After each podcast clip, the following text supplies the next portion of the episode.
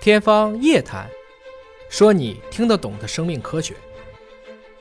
十九世纪其实三个最重要的学说，嗯，第一个是细胞学说，嗯，一八三八到一八三九年就证明了一件事儿：细胞一定来自于细胞，这个是德国人当时施莱登和施旺发现的。第二就是能量守恒定律，嗯，我们知道永动机造不出来了，嗯，最后一个就是我们都知道的，嗯，就是所谓的达尔文的物种起源，进化论，嗯，一八五九年第一版。那么就是这个 evolution 到底翻译成进化还是演化？嗯，其实大家讨论了很久。嗯，后来呢，其实是达尔文是在一八八二年去世，但是赫胥黎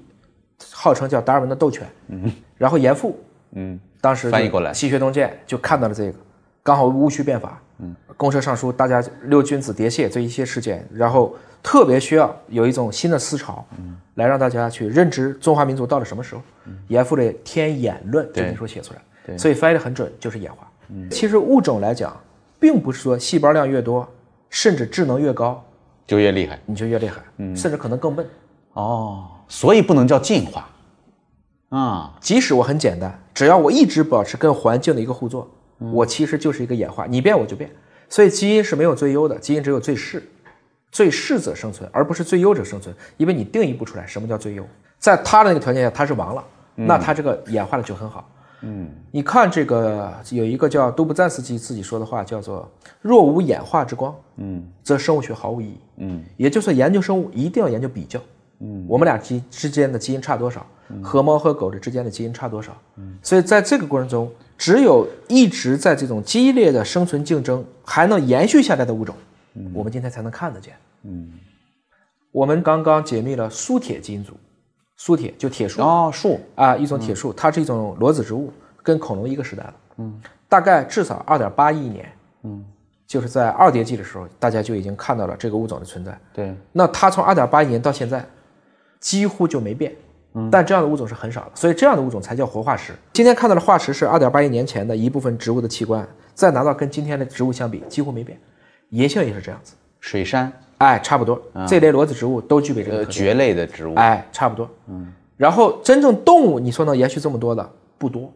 我们现在看到的哺乳动物，真正说几百万年不变的，大熊猫算是一个。那做出来以后，比如说苏铁这样一个植物，对它好端端的长在植物园里边儿，对，你把它做出来了以后，有有有啥用呢？你比如说，这个里面发现了一种苏铁的毒蛋白，嗯，就这个苏铁里面，这个它是有毒的，嗯，苏铁的种子是这样子啊，它允许动物吃，对，但是不允许动物嚼碎了吃，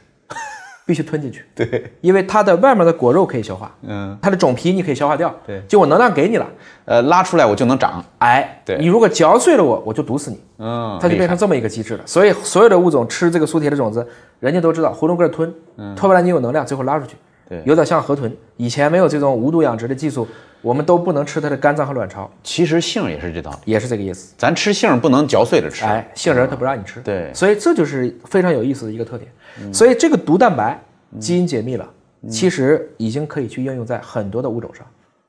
应用在物种上，比如说你想去防昆虫、防虫害，我们就可以通过输铁的技术来给它制造一个这样的一个基因的水平转移。嗯，那么我们就能让这些植物后来在生长的过程中，它带有这种保护伞，它自己可以在一部分里边带毒，那这个虫害就会大幅度下降。哦，那这种扮演上帝的角色，